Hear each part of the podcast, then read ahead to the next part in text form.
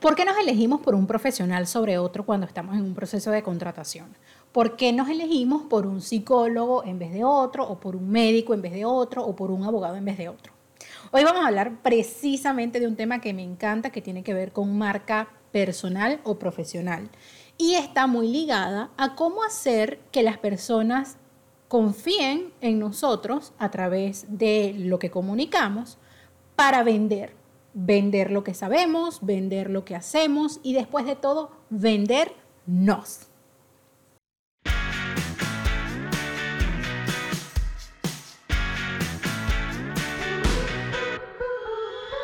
Tú sabes que nos han hecho creer que hablar de nosotros es ser egocéntrico. Nos han hecho creer que decir lo que sabemos es como soberbio nos han hecho creer que si decimos mucho de nosotros, entonces estamos alardeando. Y la verdad es que a medida que se van incorporando nuevas, eh, nuevos medios de comunicación y se van incorporando nuevas formas de comunicar, se van democratizando los medios, se vuelve imperativo diferenciarse. Después de todo, lo que te decía al inicio del podcast, médicos hay muchos, abogados hay muchos, psicólogos hay muchos, pero ¿qué es lo que hace que nos definamos por uno o por otro? Hoy quiero traerte algunos tips que también tienen, están muy alineados con el libro de Tom Peters. Si no lo has leído nunca, te lo recomiendo, que se llama Una marca llamada Tú, donde nos enseñan, precisamente Peters quiere en este libro como darte algunos tips para desarrollar tu marca personal o profesional. Y en este podcast lo que quiero hacer es precisamente eso, cómo tomamos eso que dice Peters, que fue hace bastantes años y que por lo tanto no está eh, adaptado a las redes sociales, pero cómo lo podemos mirar hacia allá. Y te lo voy a contar con una anécdota súper interesante. La semana pasada estaba buscando un médico para un familiar y mi primer impulso fue googlear la especialidad, colocarle la especialidad del médico y colocar Panamá a ver qué me salía. Los resultados todos estaban alineados precisamente con clínicas o con consultorios donde se daba la especialidad pero no me daba el nombre de la persona. Después de todo, yo lo que quería era ver sus redes sociales para saber si eh, mi familiar podía conectar con esta persona, le gustaba lo que veía de esta persona y poder llamarla. Hay una generación para lo cual esto no tiene ninguna relevancia y eh, que se lo recomienda un familiar es suficiente. Hay, otra generación, o por lo menos en nuestro círculo cercano, que sí necesita ver con quién se va a reunir. En mi caso particular, yo googleo a todas las personas con las que me voy a reunir y no me da pena decirlo, porque después de todo yo necesito saber quién es la persona, ¿no? Entonces, en este proceso de, buscarlas, que no las encontré por Google, no salían su nombre, sino que salía la especialidad del consultorio, fui a Instagram a aplicar la vieja confiable de escribir la especialidad en el buscador para ver si encontraba a los médicos. Y encontré a muchos. Lo que me encantó fue que muchos de estos médicos eran súper jóvenes. Y yo, wow, me encanta, tú conectas con ellos, pero quizás andaba buscando e, para este familiar a alguien un poco mayor, restarle valor a la experiencia. Sin embargo, cuando empecé a buscar a estos médicos con más edad, me daba cuenta de que no los encontraba, que quizás había alguna mención de ellos en una de las páginas web, pero no les podía ver la cara. Entonces me, me seguí alineando por recomendar a una persona más joven con un historial académico espectacular también, pero que me hacía pensar si realmente tenía la experiencia para esto. Lo que quiero decir es, cuando se trata de crear marcas profesionales y marcas personales en redes sociales, tenemos que tener claro que a esta ola nos tenemos que sumar todos. Eh, uno de mis médicos de, de mi salud personal me decía que él no iba a estar en redes sociales porque sus clientes no estaban ahí. Y en, mis citas yo le contaba, eh, Doc, necesita estar ahí, porque mire, yo llegué a través de redes sociales, a pesar de que usted no le está metiendo cariño a sus redes sociales, yo llegué por ahí porque vi su hoja de vida en LinkedIn, en Instagram vi su cara y dije, oye, como que me parece que sí, que, que él me puede ayudar. Y así fue. Para nosotros poder tener una mordidita de la persona con la que nos vamos a reunir y definir a otros a decidir a uno sobre otros, tenemos que empezar a, a trabajar lo que llamamos la marca personal o profesional. Ya dicho esto, ok Mariana, pero ¿cómo lo hacemos? Bien, si nos basamos en el libro de Tom Peters, que como les digo, ya tiene algunos años y quizás no está tan actualizado, él, entre las cosas que recomienda es que te puedas diferenciar. Y esto no solamente lo recomienda Tom Peters, se recomienda siempre que vamos a diseñar planes de comunicación para marcas o para personas o para influyentes. ¿Y qué significa diferenciarse? Identificar cuáles son esas cualidades o características que nos hacen distintos a las personas que están allá afuera y que hacen lo mismo que nosotros. Te decía anteriormente, anteriormente, médicos hay muchos y abogados hay muchos, pero ¿por qué yo me decido por uno por encima de otros? Eh, ¿Qué es eso que tú como profesional haces que te hace destacar?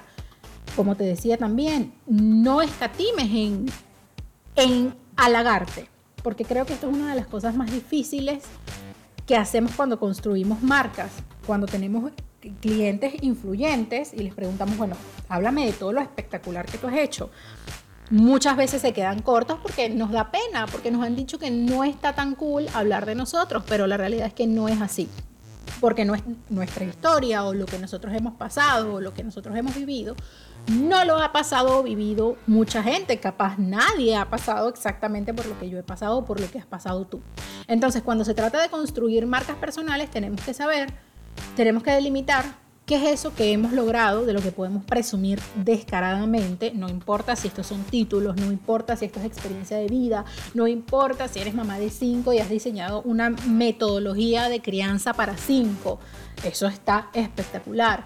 Eh, ¿Cuál es tu rasgo personal más notable? Muchas veces es difícil vernos a nosotros mismos, nuestros atributos o nuestras fortalezas, pero cuando nos empezamos a visualizar como una marca, cuando construimos marca, lo primero que decimos, ok, ¿qué es lo que diferencia esta marca de todas las demás? Porque un cliente compraría esta marca por encima de otra eh, qué es lo que hace que esta marca sea memorable por encima de otros. En ese momento quizás no nos va a doler tanto porque estamos hablando de un producto y nosotros decimos, bueno, pero es que ese producto no siente ni padece. Pero cuando somos nosotros el producto, quizás somos un poquito más reservados. No quiere decir que este ejercicio no sea importante. Este ejercicio es fundamental para nosotros empezar a desarrollar una marca personal o profesional, porque estos atributos son los que van a hacer que tú resaltes o destaques por encima de otros. Ahora, listo Mariana, ya sé cuáles son mis atributos, ya yo sé qué es lo que me hace más notable, ya yo sé cuáles son mis rasgos distintivos, pero no tengo ni idea cómo comunicar esto ni por qué medio.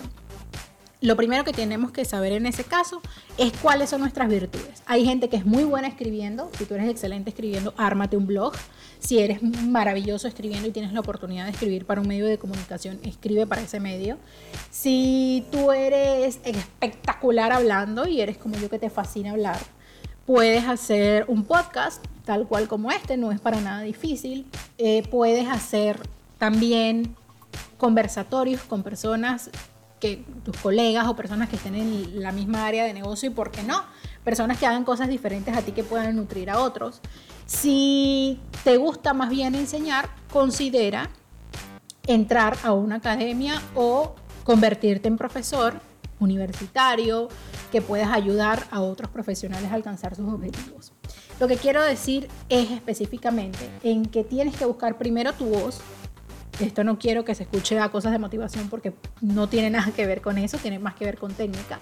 Y encontrar tu voz quiere decir es hacer esas cosas que estén alineadas a la persona que eres, incluyendo tu personalidad, porque una marca y un producto profesional o personal no significan ser un personaje, lo repito, no significa ser un personaje. Muchas veces en redes sociales vemos a personas que cuando las conocemos cara a cara no se parecen en nada a la persona que se ve en redes sociales y esto es un grave error cuando construimos marcas profesionales o personales. ¿Qué es otra cosa que te voy a recomendar que hagas, sobre todo si eres consultor o médico?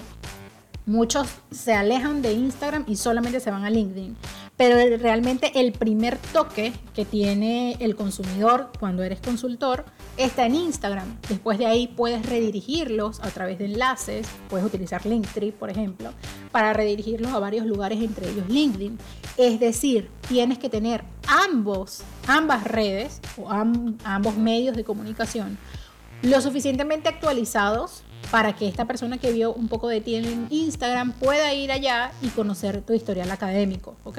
Que es igual de importante, solamente que el primer contacto que tenemos de humanidad con la otra persona se puede generar desde Instagram. Otra cosa que te puedo recomendar, ten tus palabras claves al día. Hace poco me comentaban que por qué la gente en LinkedIn se escribe su nombre seguido de lo que hacen.